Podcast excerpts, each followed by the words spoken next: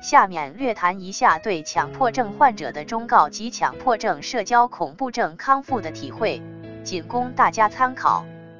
一、大量的康复者的过来人经验会对患者有借鉴价值，对迅速康复有很大的帮助。一般都是边学习或边工作边心理治疗，生活与治疗都是在同步进行的。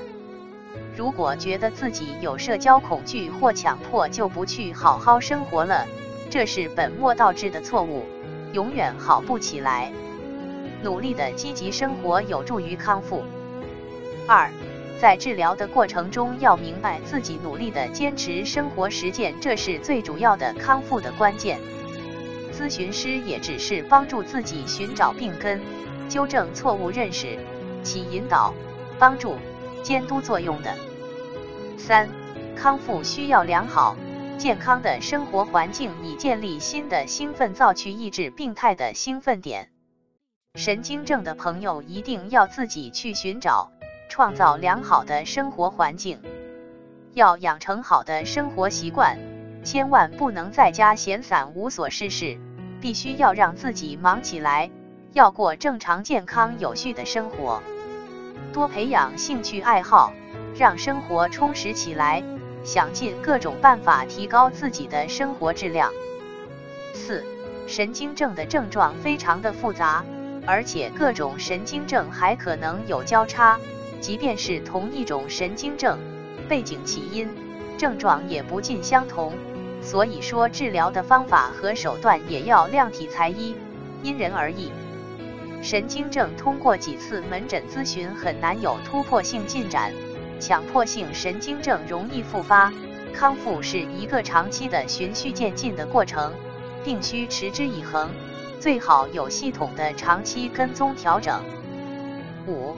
撤除所有的心理防御与伪装，真实的对待自己。你是什么样就是什么样，不要老想应该是什么样，也不要老辛苦的装作个什么样。六，对于症状不要过于关注，不要管症状是否还存在，是否严重，也不要想尽办法去克服和消灭症状。在对待症状方面，你不要有任何的作为。在症状方面要尽量的做到不管不理，在症状上无为，在生活上要多有作所为。七，任何的改变都是在行动中产生的。八，不要做任何一件消除症状的事情。九，强迫症归根结底就是一场吸引力战役，战役的双方就是生活和强迫症，生活吸引了你的注意力，你就赢了。症状与生活就好比拔河，看你自己愿意站在哪一边。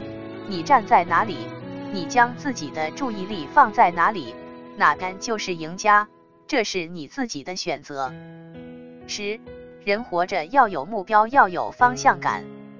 强迫症不是大道理治愈，是在行动中治愈的，是在生活实践中治愈的。最好的方法，无为而无不为。生活是治愈强迫最好的药。